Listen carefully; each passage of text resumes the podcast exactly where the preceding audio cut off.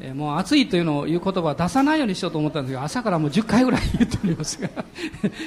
えっとそうですねあの昨日ですね夜はあのユースカフェがありましてでその時にあのゲームがありましたけどあの他の人が知らない自分の、まあ、思い出というか出来事を一つ書こうということでそれが誰か当てようということで私も書きましたが面白かったですね。誰も当たらなかったですね。学びましたね。人生っていうのは見かけと違うんだなっていうのをすごく あの、えー、昨日改めて教えられたんですけど、えー、皆さんも誰も知らない過去があると思いますが、えー、でもイエス様はご存知ですからちょっとあの暑いんでですね私話したことないことを一つ話したいと思うんですけど あなたならどうしますかということですね。あの朝ある朝では日曜日だったか祭日だったか覚えてないですけどあのある教会に私は奉仕に行ったんですよ。で車で高速をずっと走っておりましてで、まあ、途中であのパーキングでそのトイレ休憩をしたんですね。そうしましたらジッパーが壊れたんです。大変な状況になりました。これはどうしようかなと思いまして。で針も糸もありませんしね。で時間がない。家に帰れないんですよ。でそれからお店に行ってねズボンを買おうと思ってもその時間がないんですよ。さあ皆さんだとどうしますか。そのまま集会に行って講談に立つんですよ。私はもう絶対絶命やと思ったんですね。まず私がしたことは何だと思いますか。そうなんっぱりね祈りました。運転席で主よ。なんとかならないでしょうか。でも神様生きてらっしゃるんですどんな時にも知恵をくださいます祈った瞬間に答えが来ました。私の頭の中にですねコンビニエンスストアパッと浮かんだ。で高速から降りましてその教会に行く間のコンビニを見つけて入ってきました。そしてあるものを買ったんです。何を買ったと思いますかええ No 安全ピンだったらダメです。見えます。で夏でですね実は上着がないんですよ。隠せないんですよ。でも主がねすごいことを教えてくれたんです。何買ったと思います？両面テープの力ではダメです。やってみてください。そう。瞬間接着剤なんです。で発見したことは瞬間接着剤でもなかなかつかないってこと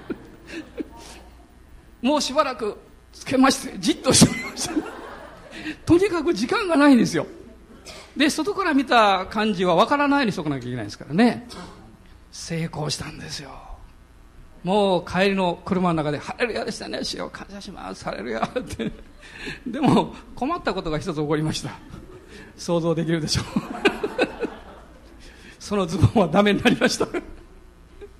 でもそこで学んだことはねあやっぱり祈るってことはすごいなと思いました、ね、神様はあなたがどんなに困難な時にも 祈るならば知恵を与えてくださいます。で今日のテーマはですねイザヤ書なんです。イザヤ書の2章の3節をまず一緒に開きたいと思います。イザヤ書の2章の3節です。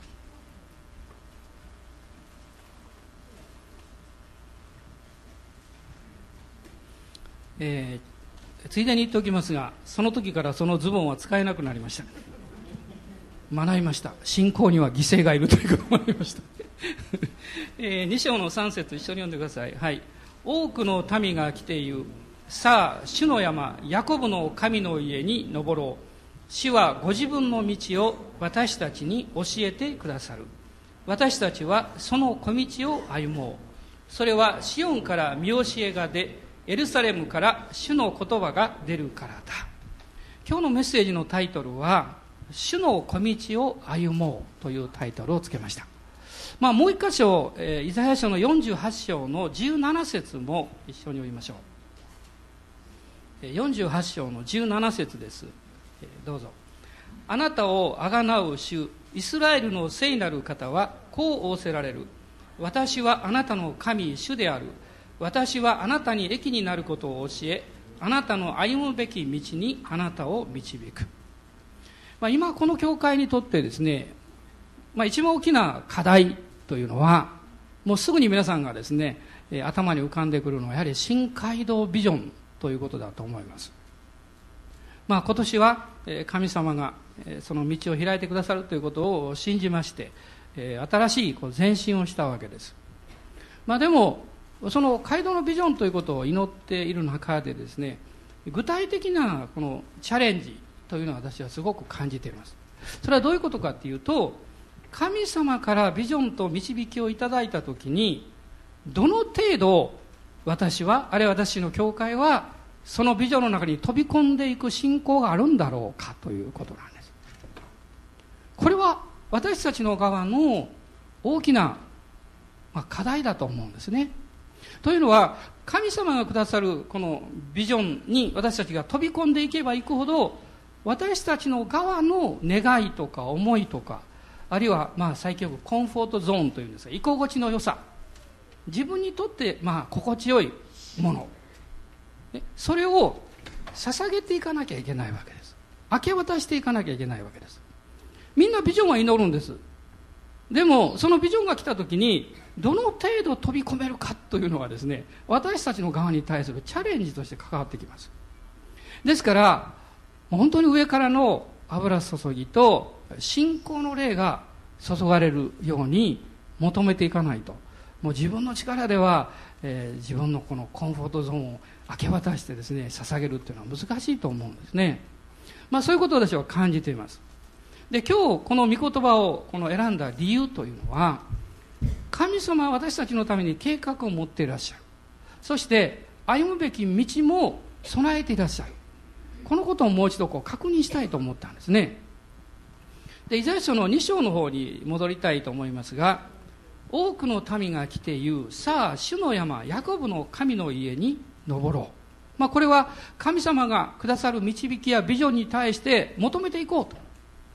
私たちの側というよりも神様のビジョンを求めてそして前進していこうとこういうふうに進み始めますとその後ですね2つのことが書かれています。主はご自分の道を私たちに教えてくださる。私たちはその小道を歩もうとこう書かれています。で日本語ではわからないんですけどもこれはですね道あるいは小道というのは両方とも複数形になってるんです。複数形っていうのはどういうことかっていうと神様の導かれる道あるいは小道というのは多様性があるということなんですね。神様の導かれた時にこの道しかないとかですねそんなことはないんです。道はいろいろあるんですよ。ですから神様が備えられる道を私たちに教えてくださる。しかもその道を選んでいった時にそれは小道なんですね。小道というのはこれはまっすぐしか進めないっていう意味です。道幅が広いとまあよくあの、えー、子供の頃ですねブラブラブラブラこう あの、えー、ランドセルを背負いながら学校行ったことを思い出しますけどね。で子供ってまっすぐ歩かないんですよ。右に行ったり左に行ったりこうやるんですこう。でも小道だとまっすぐしか歩けないんです。道幅が狭いですから。つまりこれは信仰の道ということを教えてると思います。神様に私たちがビジョンを求めて主に従っていきたいと思ってこう前進していくといろんな道があるんですね。どの道を選んだとしてもその道はあなたにとって小道になります。主が導かれる道。でコリント人への第一の手紙の7章の7節というところを開いてください。コリント人への第一の手紙7章の7節です。297ページになりますが、えー、ご一緒にどうぞ、はい、私の願うところは全ての人が私のようであることです。しかし一人一人神から与えられたそれぞれの賜物を持っているので人それぞれに生き方があります。人それぞれに生き方があります、まあ、例えばその私が教会として今新しい街道の用地のために祈ってます。みんなそれぞれ意見があるでしょうね。あるいは願いがあるでしょうね。でも大事なことは考え方や意見が一致することじゃないんです。それが一番大事なことではありません。一番大事なことはまあ考え方や意見が違ったとしても希望が違ったとしても一つの点において同じでなきゃいけない。それは信仰によって歩もうとしているかどうかです。アメでしょうか？もし信仰によって歩んでいるんであれば私はこっちのがいいと思うよ。私はこっちがいいと思うよとなっても構わないと思います。私が祈っていく時に必ず最終的に私たちは同じ道を同じ小道を選ぶようになります。神様のビジョンというのは私たちが置かれているところからその神様が計画されたところにつながっていくわけですから。置かれている立場や、えー、その理解や今の経験みんな違うわけですから。スタートラインは違うわけです。でも信仰によってそれぞれみんなが歩んでいくと同じところに行きます。神様はこういうふうにして教会を導いてくださると信じています。でこの信仰によって歩む道というのはこの2章の、えー、さっき言いました前半の後後ろの方に書かれていますね。それはシオンから見教えが出エルサレムから主の言葉が出るからだ。もし信仰の道を歩んでいくと2つのことが明確にされてくると書かれているんです。一つはシオンから見教えが出る。これは立法のことです。立法というのはそれは神様の御心の基準です。神様の御心の、まあ、道というんですかね。それが示されてくる。ある意味でこれは私たちの霊的な姿勢というものをまっすぐにしてくれます。あれやこれやではなくて私は主の導きに従おうという基準を選ぶようになります。もう一つは主の言葉が出る。この言葉はどういう言葉ですか？生きて働く言葉。霊魔ですね。その神様の導いてくださるその基準に対して信仰が特別に与えられてそのことに対して自分を喜んで明け渡していこう捧げていこうというそういう生きた命の御言葉です。その言葉がその人の中に与えられてきます。そうするとどういうことが起こるんでしょう？私たちを導いておられる方は主なる神であるという、ね、共通のこの認識ですね。共通の信仰の領域に入ることができるわけです、まあ、いろんな教会に行ったりいろんな集会に、え出るときにですねその中で聖霊様が働かれてある瞬間に本当に素晴らしいなと思う領域に入ります。それは神様の臨在の中にある信仰の領域にみんなが入ってきた時です。その時にそのことが起こるんです。で48章の方もう一度戻りたいと思うんですがここにはこう書かれていました。私はあなたの神主である。あなたの神主である。そして実はその後についているですね私はあなたに益になることを教えあなたの歩むべき道にあなたを導くというのは私はあなたの神主であるというこの言葉の内容を指してるんです。どういう主なる神であるかということを表してるんです。まず一つはあなたに益になることを教える。あなたにとってのベストをあなたに教えるという意味です。主なる神様に対する信頼が増し加えられていくときに神様が私に導いてくださる道はベストの道なんだということそしてもう一つは私たちが歩むべき道その道について私たちを導いてくださるということが約束されています。でこういう道を私たちが小道として信仰によって選んでいく。その時にはですねまあ2つの条件があります。そして2つの罠があります。問題があります、まあ、2つの条件は何かっていうとそれは聞くことと従うことです。例えば私はあなたに益になることを教えよう。でも聞かなかったら分かりません。ですから主に聞かなきゃいけない。あるいはあなたの歩むべき道にあなたを導く、ね、導こうとするときに従わなかったらどうでしょう。導かれない。ですから聞くことと従うことというのはこれは条件になりますしかもそれは私たちの側の問題になります先日、まあ、コロンビアのですね、えー、あるあの大教会の先生のお証しを、まあ、メッセージを私は CD で聞いておりましたまあ今は20万人ぐらいの教会になっているところですね。で、こういう証をおっしゃってたんですね。非常に興味深かった。えー、まだ開拓が始まった時に、あの、経済的に大変だったそうです。もう部屋を借りなきゃいけない。家賃を払わなきゃいけない。ね、で、ある時にですね、その先生は祈ったそうです。そうすると突然、あ、どう祈ったかというとですね、こう祈ったそうです。神様、なんであなたはそんなに問題ばかり持ってるんですか つまりですね、神様がトラブルを持ってるから私に答えてくれないんだってこう祈ったの。ね、そうすると主がですね、おっしゃったそうです。いや、私の問題ではない。あなたの問題であるって。そして、私はあなたの必要を満たそうって。彼は信じたそうです。そしてすぐに、その、隣の部屋にいた奥さんのところに行って、大丈夫だって、神様は全てを満たしてくださるよって言ったそうです。すると奥さんが彼を顔を見てこう言ったそうです。どういうふうにして？って。すると彼はこう答えたんです。主がさっき私に語られたから。すると奥さんがこう答えたそうです。あ、それなら大丈夫ですねって。素晴らしい会話ですね。そしてその翌日、この地域の牧師会に行ったそうです。すると、まあ、友達の牧師がいきなり彼に今まで聞いたことのない質問をしたそうです。経済的にあなたの必要は何かありますか？って聞いたんだそうです。こういう質問を聞くのはとても怖いですね。聞くということは説あの責任を感じるということですから。どうそう聞かれた。で、彼は、その時に、まあ普通、ね、えー、まあ、必要があっても、そうは言わないでしょうけども、でも主に導かれて言ったそうです。はい、ありますって。するとその人がですね、今度はこう言ったそうです。具体的にどういう必要があるんですかって。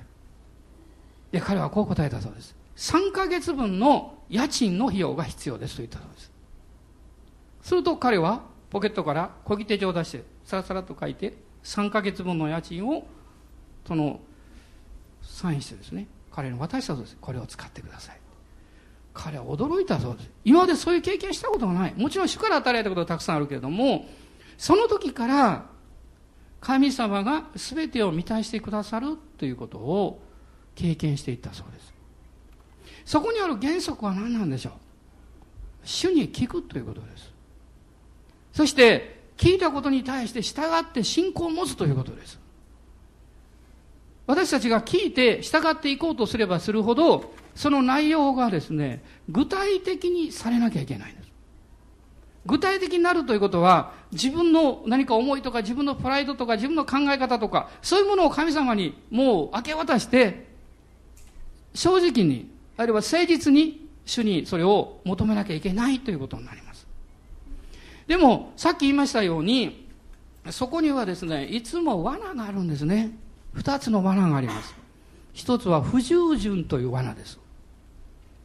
不従順というのは、主が語られていることを知っているんだけれども、その通り従わないことです。あるいは、主に語られたことを知っているそのことに半分ぐらい従うこと。これは反服従です。反服従。まあ、あの、えー、かつて本田先生はこのことを反肉反霊とおっしゃいました。半分が肉で半分が霊だって。ね。でも聖書を見ていきますと、そういう例というのがやっぱりあるんですね。例えば、ヤコブが、えー、ラバンのおじさんの家からあの帰ってきたでしょ？おじさんにもう20年間嘘つかれて苦労して。で、あの、二人の奥さんと子供たちを連れて、たくさんの家畜を連れて帰ってきます。その時にエソーが迎えに来ますね。400人の、まあ、部下を連れてですね。彼は非常に恐れます。ですから、失ってもいい順番にこう前に置いてですね、自分が一番後ろにおるわけです。でもエソーは別に攻撃をしに来たわけではないんです。まあ、20年ぶりに弟に会うために来てくれた。彼も祝福されてる。だからあなたからのギフトはいらないよって言うんですが、ヤコブはどうぞこれ受け取ってくださいと言います。するとエソーはこう言います。いや、それじゃあ一緒に帰ろうよって。ね。ところがヤコブはまだ信じていない。だから不安、不安なんですね。ですから彼は言います。いや、私たちは子供もね、年寄りもおりますから、スピードが遅いので、ゆっくりゆっくり後で行きますから、どうぞお兄さんは先に行ってくださいって。そして彼はどうしたんですか？行かなかったです。別のところへ行きます。スコテというところへ行きます。ベテルに帰らなかった。神様はベテルに帰れっておっしゃったのに。彼は人を恐れて反肉反霊の生活をしました。スコテに行きました。スコテっていうのはあのえっとあちょっと意味忘れましたね。あのいわゆる経済というかね何かこの世の仕事のことを指してます、ね、こういうことを表します。そして彼はそこでどうなったんですか？家族が大変なことを起こるんですね。娘がレイプされます。その結果ですねその息子たちが怒って殺人を犯します。そして彼らはそこからまた逃げなきゃいけない、ね、悲惨なことが起こってきます。それはなぜなんですか？神様の導きを知っているのにそのことに対して中途半端な従い方をしたからです。例えばどんなことでもね中途半端にやるってすごく危険なことでしょ。中途半端にやると怪我しますよ。もう中途半端にするんだったら、主よ私は従いません。もう少し信仰くださいって頑張ってる方がまだマシなんです。中途半端、反服従というのは不利をすることです。そして、そういうその私たちの心の隙間に敵が入り込んできます。不信仰というのは、服従、この不従順とは少し違うんですね。この不信仰というのは、それはえー、信じられないことではなくってその信じる信仰が与えられているのにそれを受け取ろうとしないことなんです。信仰の霊がここまで来てるのにそれを受け取ろうとしないことです。これは不信仰です。なぜ受け取ろうとしないんでしょう？理由があります。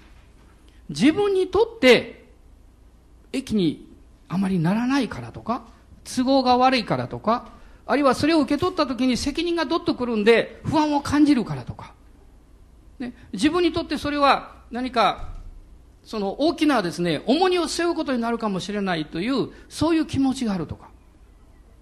そういう時に私たちは恐れてしまいます。臆病になってしまいます。そして不信仰になるんです。もちろんこの不信仰が不従順とこう結びついていくわけです。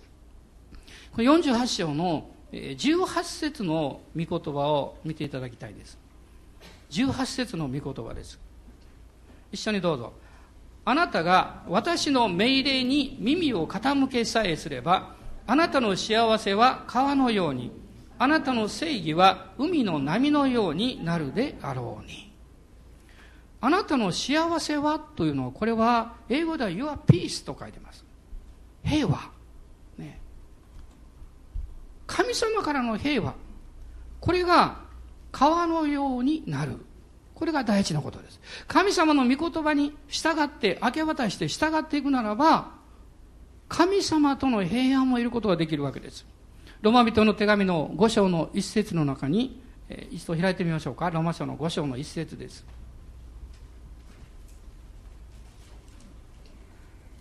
えー、ご一緒に読んでください。ですから、信仰によって義と認められた私たちは、私たちの主イエス・キリストによって、神との平和を持っています。神との平和が与えられる。神との平和っていうのは静かで力強くそして揺るがない私たちの内側に確信というものを与えてくれます。それは神様との関係を強くしてくれるわけです。そしてもう一つはどう書かれていましたですか？正義は海の波のようにと書かれていました。あなたの正義は海の波のようになるであろうに。この正義というのはですね、義のことです。ね、Your righteousness と書いてます。あなたの義。つまりこのあなたの義というのはどういう意味かっていうと、キリストにある深い感動と喜びがやってくるという経験です。感動と喜びというのは、それは、あなたの罪が神の前に許されただけではなく、あなたの人生が神の前にあがなわれたということ。そしてその結果として神様の愛によってあなたが自分を受け入れることができたということなんです。私は、あの、教会に行って気づいたことはですね、まあ一つのことは、無意識のうちに自分と戦っていたんだってことに気がつきました。ある時ですね。自分と戦っていた。で、何と戦っていたのか。自分の環境とか生い立ちとか、まあ、両親とのこととかですね。あるいは自分の性格とか、自分の能力とか、そういうギャップというものを私が学校に行ったり、えー、いろんな人々と出会いをすればするほど、そういうことが見えてきます。生まれて小さい時は家族という抱えの中にいます。家族だけだと、ほとんどのことは良くても悪くても受け入れてもらえます。しかし、まあ、保育園に行ったり、幼稚園に行ったり、学校に行ったり、いわゆる社会ですよ、子供にとって。そういうところに入ってきますと、みんながみんなその通り受け入れてはくれないわけです。そして、ギャップが生まれてきます。その時に、私は自分が考えているようには受け入れてもらえていないんだということに気がつきます。それはなぜなんだろうって。いろんな理由を考えるわけです。環境とか状況とかですね。そして、それを心の内に収めて戦いを始めます。それを嫌ったり、それを拒絶したりしますとどうなりますか？時には怒りが出てきたり、あるいは沈黙が出てきたり、何か悲願だり、妬んだり、競争心になったり、いろんな思いが出てくるわけです。要するに、そういう状況の中で自分の中には平安がないということに気がつきます。平安がないだけじゃなくって、自分の人生を自分が受け入れることができない状況であるということ。もっとわかりやすく言えば、あなたがあなたを愛せない状態だということです。でも御言葉はどう言ってるんでしょうか？もし私たちが主なる神である方に耳を傾けて、そしてその方に従っていくならば、あなたの幸せは川のように、神との平和があなたの中にやってくる。イエス・キリストにある許しと、そして和解があなたの人生にやってきます。これは目に見えない領域です。しかし、最も深い、最も大事な領域だと思います。そしてその結果、イエス・キリストの十字架の贖いと許しによって、ああ、私の人生は許されている。私の人生は神様によって贖われた。あの十字架の上で。だから私も私の過去や私の人生を許して、受け入れて、そして感謝していいんだということが分かってきます。これはすごい経験だと思います。例えば私たちが自分の人生の中で劣等感を持ったりですね、他の人と比べて自分はダメなんだなと、自分はどうしてダメなんだろうと思うとき、そこには、あなたの過去における何らかの経験や、あなたの環境に対してあなたが他の人と比べて、そして比較してですね、失望している何かがあるわけですよ。でも、イエス・キリストの十字架というのは、そのギャップの部分を全て許してくださって、償ってくださって、そしてそれはあの盲人の、生まれつきの盲人の人にイエス様がおっしゃったように、神の技が現れるためです。という信仰を持つことができるわけです。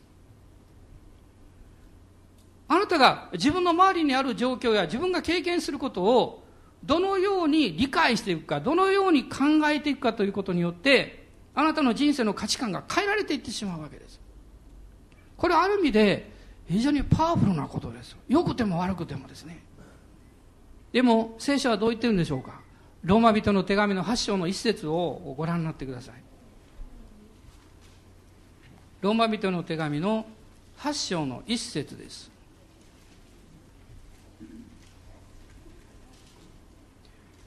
ご一緒にどうぞこういうわけで今はキリストイエスにあるものが罪に定められることは決してありませんこういうわけでキリストイエスにあるものが罪に定められることは決してありません。罪に定めるのは誰ですか？神様じゃないんです。あなたなんです。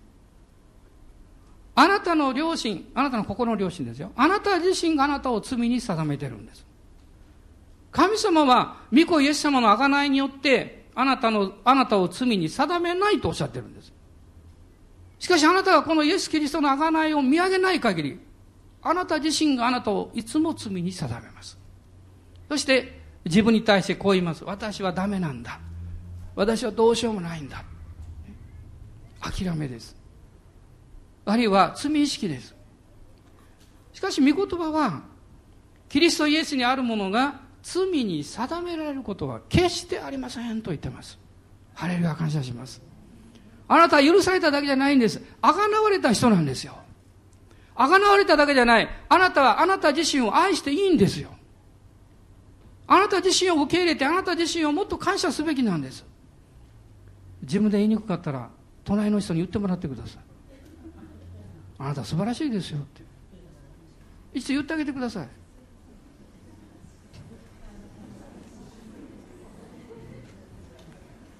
なんかあの、しょうがないから言おうかなって、そういうんじゃなくてですね、もっと喜び持って言ってあげてください。あなた素晴らしいですよって。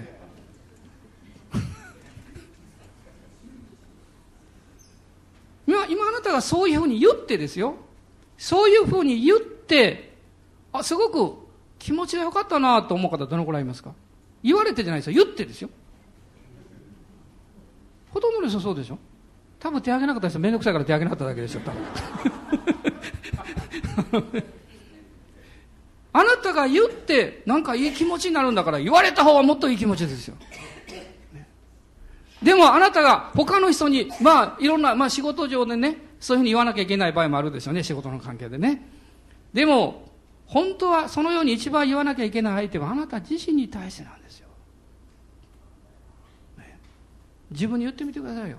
お前いいやつだよって。いや、まあ、藤の人お前とは言わないかもしれない。どんな言い方でもいいですね。自分に言ってあげてくださいよ。お前いいやつだよって。ね。でも私たちがそういうふうに言える根拠があるんです。それは、イエス・キリストによる十字架の贖いなんです。贖いなんです。私はあの、まあ、クリスチャンになってからの失敗の方がはるかに多いんですけれども、でもまあ、情けないなと思ったこともいろいろありますね。まあ今日は最悪の思い出を一つ言いましたから、あと何言っても大丈夫だと思います あの、あの、今でもよく覚えてるのはね、その、ハワイのワイアムのね、に行った時にあの、アウトリーチがあって、その、アウトリーチはちょうど、えっ、ー、と、1978年ですから、ワールドサッカーゲームがね、アルゼンチンで、あの、行われて、で、そこにアウトリーチに世界中から集まっていこうって。で、私はその、ワイアムにその時に行った時に、あ、これアルゼンチン行けるんかと思ってですね、いやいいなと思って、ちょっとその年に私は行ったの。DTS にね。でもですね、そこに参加したから自動的に行くんではなかったんですよ。これが問題だったんです。で私たちは、というか私はですね、自動的に動くことに慣れてるんで、この日本におると。そうでしょ？例えば皆さんが一つのことを聞かれてもね、おそらく自分の意見としてすぐにパッと言うよりも、ほとんどの人は周りをまず見ますよ。これ日本のなんか文化です。今日皆さん、昼食おうどんだって知ってますか？いや別に知らなくてもいいんですけど。で、私の質問はですね、今日おうどんですよ、食べますか？食べる人手挙げてください言ったら、ああ、もうすぐに手挙げた人2、3人ですね。主体性のある人ですよ。おそらく半分ぐらいの人は食べる気持ちを持っていても、どうしようかなっていう。多分周り見るでしょうね。こういう文化に育ってるんです。で、私はそのことに気がつかなかったの。で、向こうに行ってですね、そのアウトリーチに参加するのが導きか、参加しないのが導きかを祈って、明確に確信を持ってくださいと言われたんです。さて困ってしまった。あみんな行きましょうって、ああ、行きましょうって 行けるんです。でもあなたが神様から導きをきちんと確信して、そうして決めてくださいって。祈り始めましたよ。祈れば祈るほど分からなくなりましたよ。そしてね、もう毎日毎日誰かが、私、いいことに決まりました。守護しゃいました。どうして守護しよったんって。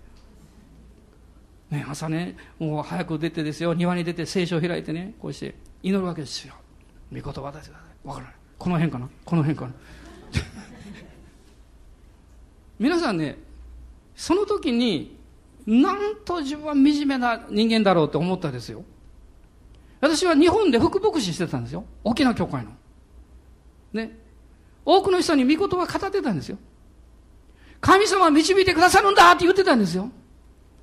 そしてそれも信じてますよ。でも、たった一つの、そのアウトリーチに参加するのが御心かどうかさえ自分が分からなかったということに気がついてなかったんです。本当に悩みました。そしてその時に多くの点において神様ご自身を見上げて信仰によって歩むということをまだ訓練されていなかったんだという情けない自分を発見しました。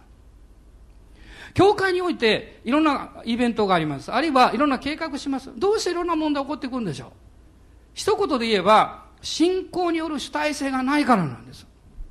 神様から聞いて答えてるんじゃなくて自分の意見を言ってるからなんです。他の人の考え言ってるからです。私が一番嫌いな言葉は、みんながこういうふうに言ってましたっていうこと一番嫌いなんです。でも私も時々言うんです 情けないことにみんながどう言おうとそんなことが問題じゃなくって、主があなたにどうおっしゃったんですかっていうことでしょ？アメンですか？あ、よかった。アメンって言ってくれて。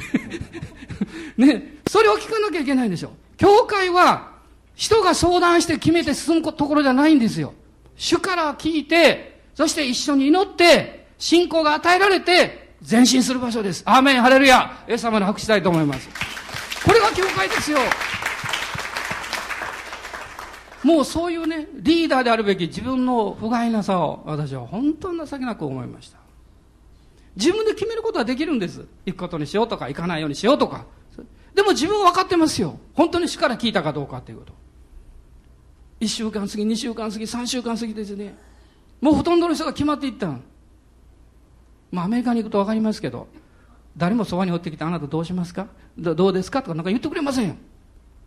自分で勝手に祈って決めて自分で勝手に言っていかなきゃ 何も進みませんよ。そして、その中でですね、ちょうど1週間ぐらいのあと期間しかないっていう時にですね、私本当に失望したんです。ある祈祷会出ました。彼が突然祈り出したんです。それ何を祈ったか覚えてないです。でも、その時に何かが起こったんです。ブレイクスルーですよ。ちょっと最近流行ってます、この言葉。ね、自分の霊的な領域に覆いがかかっていたそれが突然破れたんですその瞬間に問題が何であったかということが分かったんですその瞬間に主が御言葉を通して語ってくださったんですただで受けたのだからただで与えなさいただで受けたのだからただで与えなさいその御言葉が来たと瞬間に自分の原因が分かったんですそれは人間的な同意から考えると別に悪いものではなかったんです。つまり、私はアルゼンチンにいたってそんなスペイン語わかるわけでもないしですね。日本にだってあんまりいないし、ブエノス以外は。何ができるんだろうって。何もできないかもしれない。そして行く価値があるんだろうか。そういうことだったんです。つまりそのベースになっているもの、その出発点になっているものは私だったんです。私がどれだけできるか。私が何ができるか。神様は私を用いてくださるんだろうかでもそうじゃなかったんですただで受けたのだからただで与えなさいあなたが何の役に立たなくっても主が行けと言ったら行ったらいいんじゃないかってそのことだったんです悔い改めましたもう涙が溢れて溢れて溢れてですね止まらなかったですよ。そしてしばらくして私の中に確信が来ました。生きなさいって。もう喜んでですね今度は確信を与えられたから。喜んで言うに行きました私行きます。で家内は残りますと言いました。私一人で行きました、ね、その時に改めて考えたんです。主に従うことは犠牲に勝る私たちの今この教会に対して与えられているチャレンジはこのことではないでしょうか主に聞いて従うことです。私たちの意見や私の考えは別に無視するわけではありません。そのことをよく吟味したらいいでしょう。でも、それを第一にして決めちゃいけないと思います。私はこう思うんです、よ。私はこういうふうに観察するんです。でも、主よ、あなたの思いは何なんですか？先週も申し上げたと思います。もし私たちが見て聞いて考えられて判断できて、その内容を決めるんであれば信仰なんかいりません。信仰は、それより先の領域のために必要なんです。まだ目に見えない領域です。私たちの思いや私の力を超えて神様が私たちの上に何かなさろうとするときに、それを受け止めて、それを引き下ろして、あなたの人生の中に、そして教会の中に、その力と栄光を表していただく。それが信仰です。ですから、今日の御言葉をやられました。ヘブル書の11章の一節です。もう一度皆さんその御言葉主語を見ながら一緒に読んでください。この11章の一節ですよ、ご一緒にどうぞ。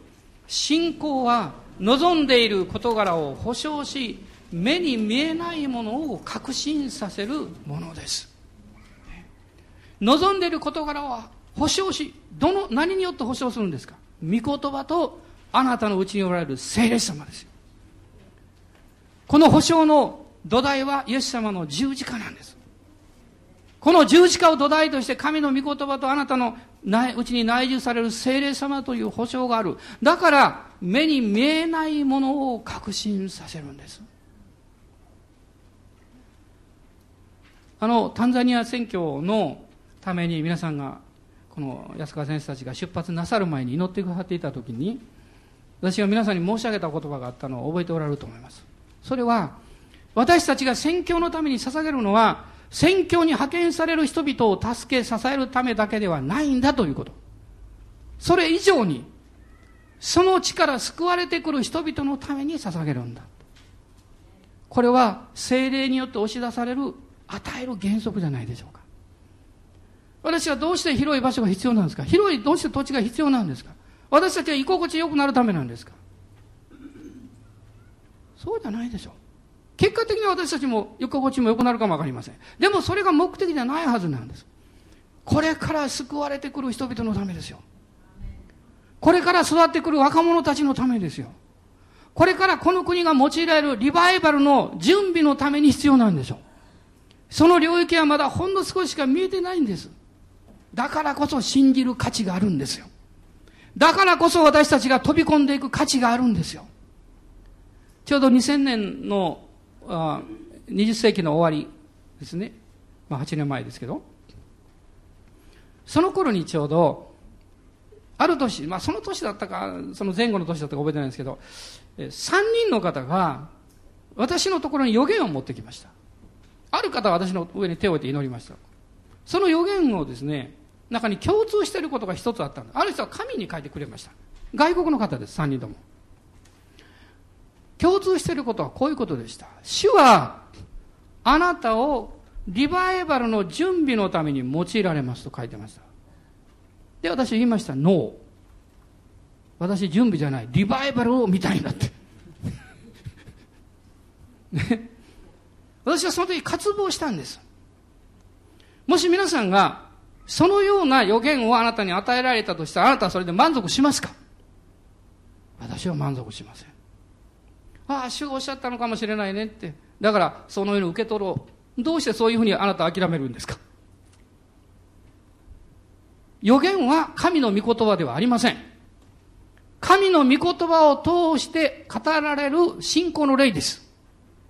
つまりそれは、私たちがそれ以上の信仰を持とうとして、主に応えていくならば変えることはできます。そう、それぐらい素晴らしい私たちは確信と保証を精霊によって与えられてるんです。私たちはリバイバルの準備だけじゃないです。リバイバルを見るんです。リバイバルを信じるんです。リバイバルを経験するんです。私たちその中にもう一歩足を踏み入れてるんですよ。ここでアーメンですかって言いたいところですけど、あんまり言い過ぎたらどうかなと思ってちょっと考えてます。あのね。でもアーメンですよ。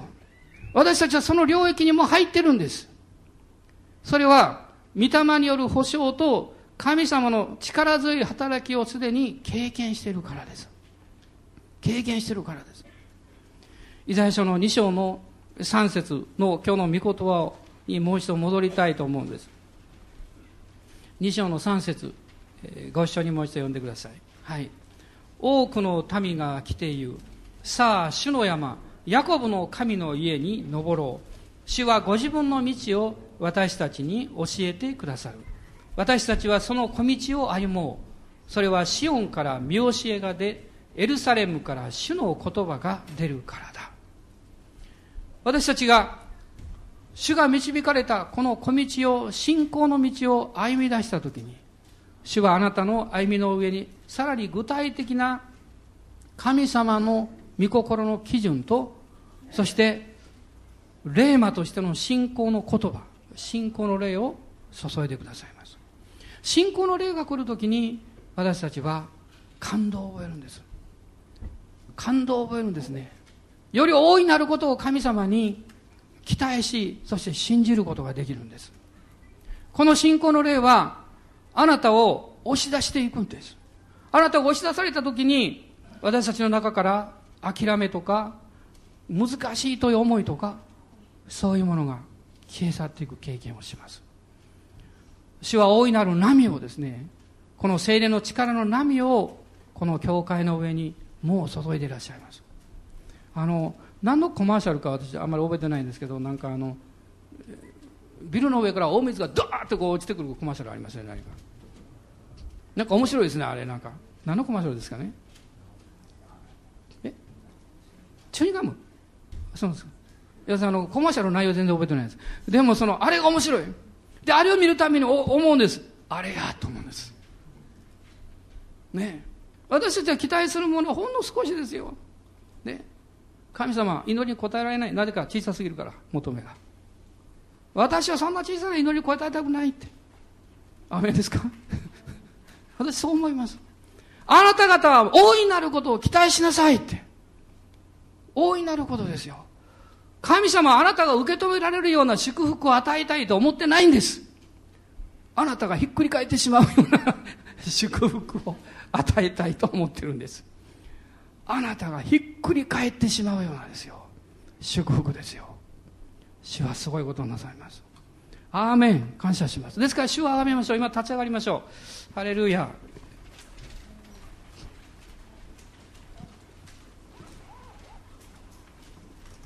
アーメン。アーメン。感謝します。ハレルヤ。ハレルヤ。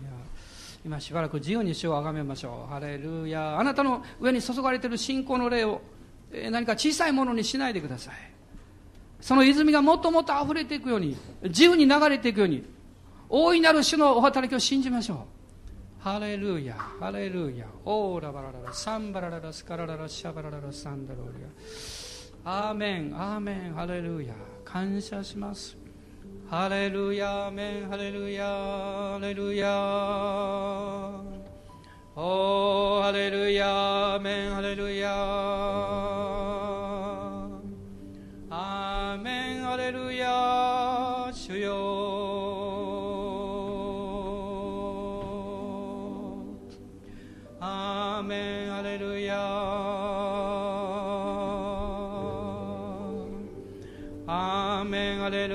主よ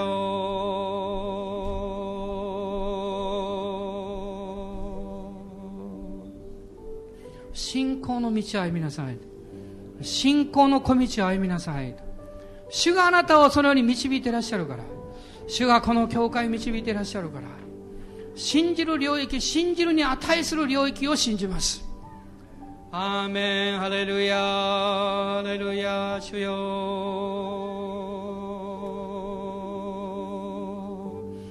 おーアメンアメンハレルヤ主よ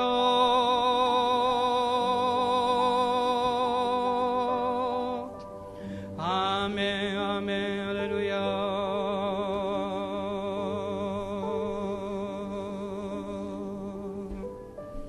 オラバラララサンダラバラララスロー今この賛美の中でですね主からのチャレンジを受けている方前に出てきてください。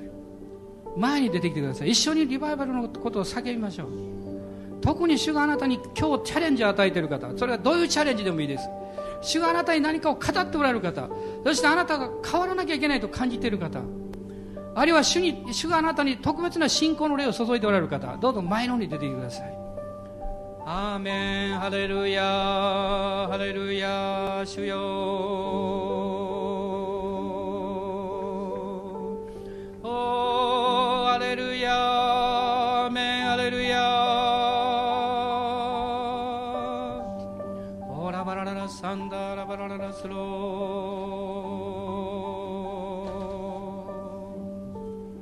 アーメンもう少し前に来てください。どうぞ他にいらっしゃいませんが前に来てください。前の出てきましょう。そしてあなたの信仰のチャレンジを神様の前に受け取るという表明をしましょう。そして私たちはリバイバルを求めていきます。主のリバイバルの大いなる波がもう破れそうなんですね。それが力強く望もうとしてるんです。それを受け止めます。アーメンハレルヤハレルヤ主よアーメンハレルヤ主よオーラバラララスカラララシャバラララサンダーラバラララスローリアアーメンアーメンアーメンアーメンハレルヤ他にチャレンジ受けてる方いらっしゃいませんか？どうぞいらっしゃったらどうぞ前に来てください。前に出てきてください。アーメンアーメンアレルヤアーメンアレルヤおーイエス様。今威厳で祈ってください。今特に前に出てこられた方ですね。主がチャレンジを与えておられます。ですからチャレンジが与えられているということは特別な油注ぎが与えられるということなんです。そのことを信じましょう。そのことを信じましょう。また後ろにいらっしゃる方もですねどうぞ前におられる方祝福してください。祝福してください。アーメンアーメンアーメン。アレルヤアレルヤ